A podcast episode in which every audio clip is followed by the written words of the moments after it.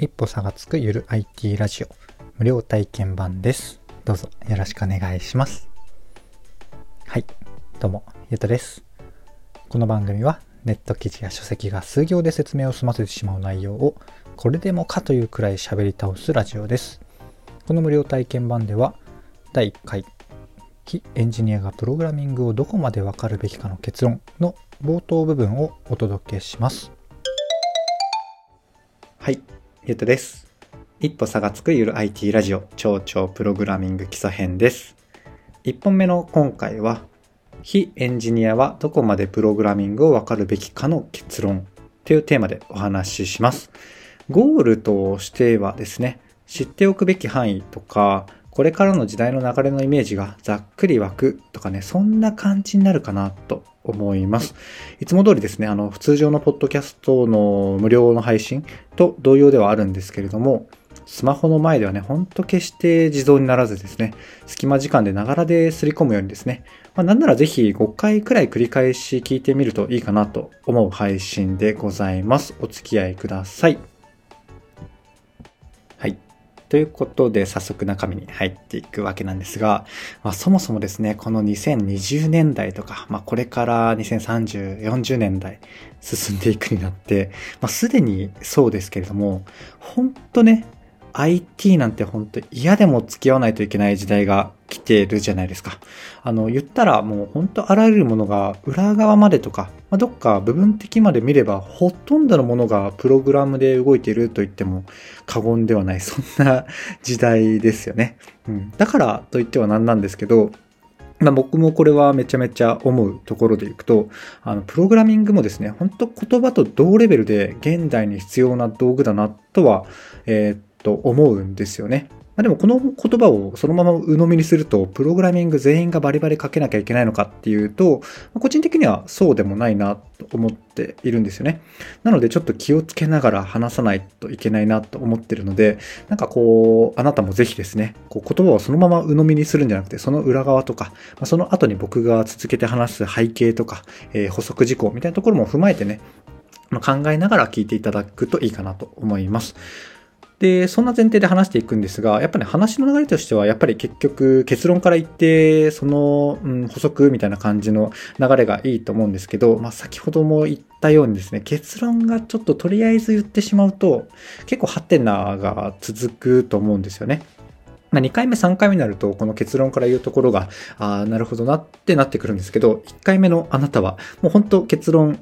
一瞬聞き流すぐらいで聞いてください。で、その後に補足をつらつらとね、話していって、改めてまあ結論で締めるみたいなね、そんな感じで話してみようかなと、今のところ思っております。はい。ということでね、あのー早速結論から言うんですが、これ僕の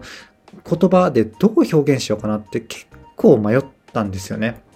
これに準ずるような記事とかね、書籍って、まあ、結構ある中で、いろいろ僕も、まあ、漁ってって読んでみたんですが、結論僕はこの2021年現在、どう表現すると適切かなって思ったかっていうと、えっと、ノーコードを自在に使いこなすレベルかなって思ってるんですよね。一旦、一旦聞き流してください。で、ノーコードっていうのと、まあ、自在にっていう言葉とか、まあ、使いこなすとか、そういう言葉が、僕なりのこうメッセージというか、えー解釈なのか定義なのかわかんないですけど、ちょっと意味合い込めて伝えてるので、ちょっとね、この辺は最後の方になんとなく、えーっと、しっくりきたなとか思っていただければいいかなっていう、そんな感じで聞き流しておいてください。はい。ここからね、つらつらと僕が思ってることをお話ししていきます。で、まずね、この用語の解説からいくんですけど、ノーコードってそもそも知らない方いらっしゃるかなと思うんですけど、どうですかね？あなたはノーコード触ったことありますかね？ノーコードのサービスって結構もうめちゃめちゃあるんですよ。海外製が中心だったですけれども、結構最近はね、日本の企業さんが頑張っているサービスもなかなか出てきていて、単純にね、ツールとしてこんなことできるんだっていうのがあるので、面白いので、ぜひね、あの、ノーコードまとめとかで、ぜひね、この後とか今度とかググってみていただくと面白いかなとは思います。はい。で、言葉自体ね、あの、ノーコード知らない方はググってみていただいて定義とかね、よく見ていただきたいんですけれども、まあ、僕の言葉で一言で言うと、あのね、あの、まず前提として、プログラミングって、あの、どんなイメージですか？あの、黒い画面で変な英語の羅列書いて、なんかカラフルな英語の羅列書いて、まあ、ずっとパソコンに向かい合ってやってるみたいな、そんなイメージないですかね。例えばでいくと、まあ、昔の僕の好きなドラマで言うと、あの、ブラッティー・マンデーとかね。あれはハッカーの、ハッカーを題材にした、えー、ハッカー対テロリストみたいな ドラマだったんですけど、まあそこでもよく黒い画面出てきてたりとか。あとは有名どころだと、逃げるは恥だが役に立つでしたっけ？うん。あの、ガッキーとね。うん。あれ、誰でしたっけ？そうだそうだ、星野源さんですね。この二人の超有名なドラマがあったじゃないですか。あれも、あの、星野源さんが演じる平正さんでしたっけ？が、えっ、ー、と、SE だったかな、ま、システムエンジニアという役職というか職種で、えー、黒い画面にね、いろいろもろもろ書いてた映像がちょくちょく出てたかなと思います。多分ね、そんなイメージだと思うんですよね。で、プログラミングの定義はとか、システムエンジニアがとか言うとね、また長くなるので、一旦その黒い画面に変な英語の羅列を書いてるのがプログラミングだと思ってる方が多いと思うんですよね。うん。で、一旦それがプログラミングだと思ってください。で、えこのノーコードっていうのは何かっていうと、ほんとね、あの変な英語の羅列を黒い画面で書かないで、えー、例えばね、パワポみたいなものでプログラミングができちゃうツールなんですよね。うん。イメージ湧きましたかね。だからあの変な英語の羅列の大体がもうパワポとか本当お絵描きみたいなとか、あの、エクセルみたいなね。まあ僕らが今まで普通に使ってたようなツールに近いような形で、えプログラミングができちゃうみたいな、そんなツールのことをね、ノーコードツールって言ったりするんですよ。まあここはもう結論にも言葉が入ってるので、ちょっとあの、詳しめに話してるんですが、うんと、本当ね、ノーコードって、うん、個人的な解釈とか、まあほぼほぼ9割そうなってくると思うんですけど、あの、現代のとか、そしてね、未来の、近未来のプログラミングだよねって僕は思ってるんですよ。で、もうちょっと具体的にいくと、あの、まあ、もちろんね、あの、いわゆる黒い画面で変なカラフルな英語の羅列をあの、書かなくなるっていうことではないんですよ。書かなくなるというか、完全に書かなくなるっていうことではないんだろうけれども、あの、ノーコード部分、要はパワポみたいなところで済ませる部分と、それに補足的にとか、えー、それと英語のあの変なカラフルな羅列を組み合わせて、えー、ものを作っていくっていう感じになっていくと思うんですよね。で、これからの時代で、まあ、未来になっていけばいくほど、このノーコード、まあ、パワポみたいなとか、え本当に簡単なツールとして済ませる割合っていうのが、えどんどんどんどん、もう本当クソほど増えていって、あの、英語の羅列を書かないと実現できないものっていうのが、どんどん減っていくっていう流れがね、まあ、僕の解釈という、ちょっとさっき言っちゃいましたけど、まあ、ほぼほぼ来る流れなんですよ。で、その割合がどんぐらいのペースで変わっていくかとか、えー、そういうところが、まあちょっと、あの、差分とかいろいろあるかなっていうぐらいですかね。なので、まあノーコードって、なんかノープログラミングみたいな感じで思うかもしれないんですけど、あなたもそう思ってたかもしれないですけど、まあ、個人的には僕の解釈だとあれプログラミングなんですよね。あの、だからもう一度言い換えると、あの変な黒い画面でカラフルな英語の羅列を書かないでプログラミングができるツールみたいなイメージなんですよね。だから僕の結論にも、え、ノーコードをちょっと軸に書いてみた、言ってみたっていう感じでございます。ちょっとだけでもね、イメージ湧いてきましたかね。ここからねまたちょっと難しい話に移っていきますね。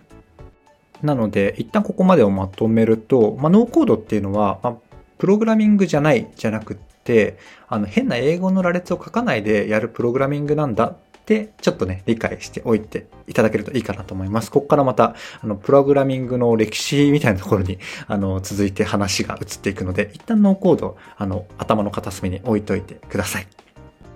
はい。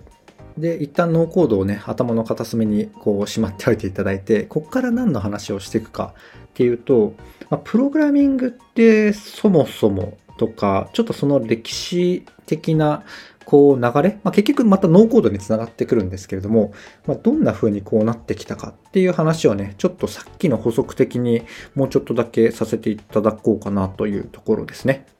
で、そもそもプログラミングって、えー、っと、なんだろうな。プログラミングって、えっ、ー、と、まあ、機械と人間をつなげるような、えー、まあ、言葉と言っていいのか、まあ、言語と言っていいのか、そういうものじゃないですか。で、なんだろうな。プログラミングの歴史を見ていくと、昔々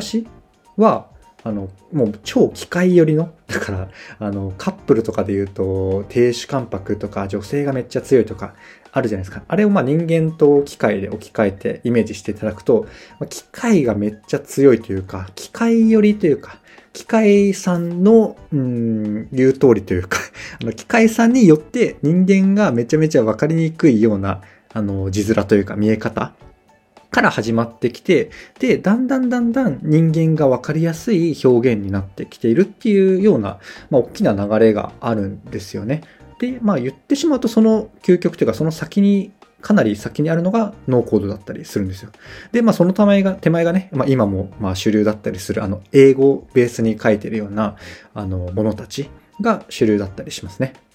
で、なんかこれもうちょっと言い換えると、イメージ湧きやすくなるかな。まあ、機械と人間のカップルみたいな話をしてきたんですけど、あのー、まあ、でも言ったらね、こう人間がだんだん強くなってきたというか、人間よりの見栄えにしても、まあ、そこから機械がわかる形に、よしなにこう変換してくれるっていう技術がどんどん上がっていって、で、もっと言うと、あの、機械がわかりやすい言葉で直接やんないといけないと、まあ、人間がやる部分というか頑張らないといけない部分ってめっちゃ多かったんですよね。で、それがどんどんどんどん人間がわかりやすいとか、人間が取り扱いやすい形にこう進化していったので、まあ、要は人間がね、より楽になってきてるっていう流れなんですよ。まあでもノーコードをイメージしていただいたらわかりますよね。あれもう本当なんか、うん、まあ英語で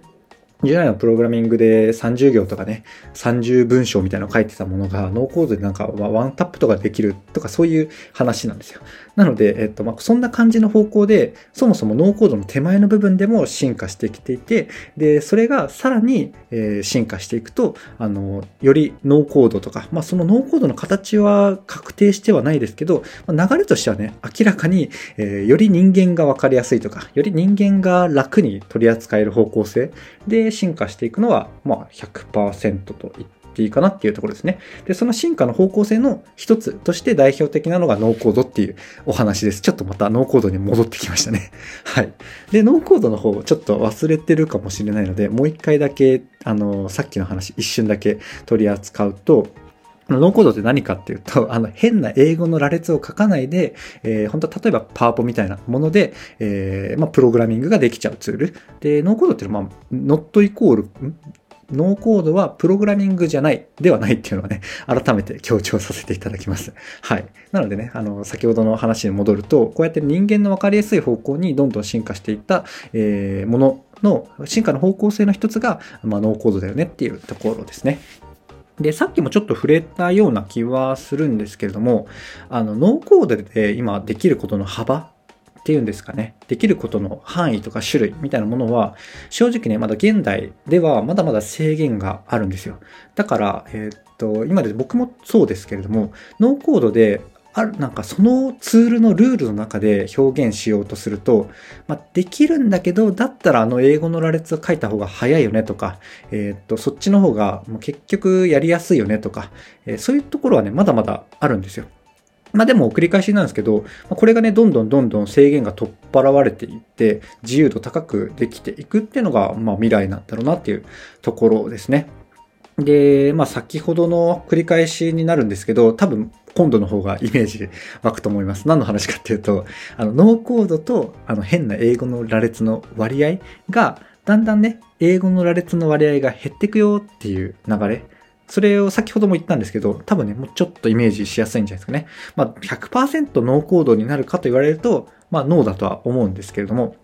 まあでも、作りたいものによっては本当ノーコードだけで済むみたいなね。そんな感じにはなると思うんですが、まあ、この割合がね、どんどんどんどんノーコードが中心というか、ノーコードが主体になっていくっていう流れとしてね、まあ、時点情報というか、こんな流れがあるんだなっていうところでね、あの、少なくとも頭に入れておいていただけるといいかなと思います。はい。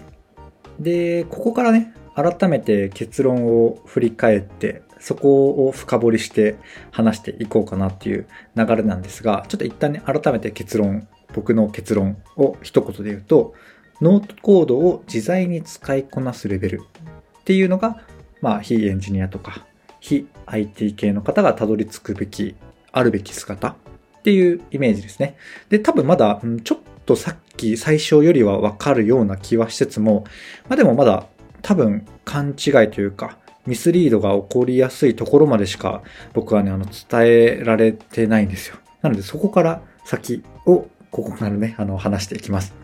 で、もうちょっとこの結論をもうちょっと具体的な形で表現をすると、ノーコードツールを操れて、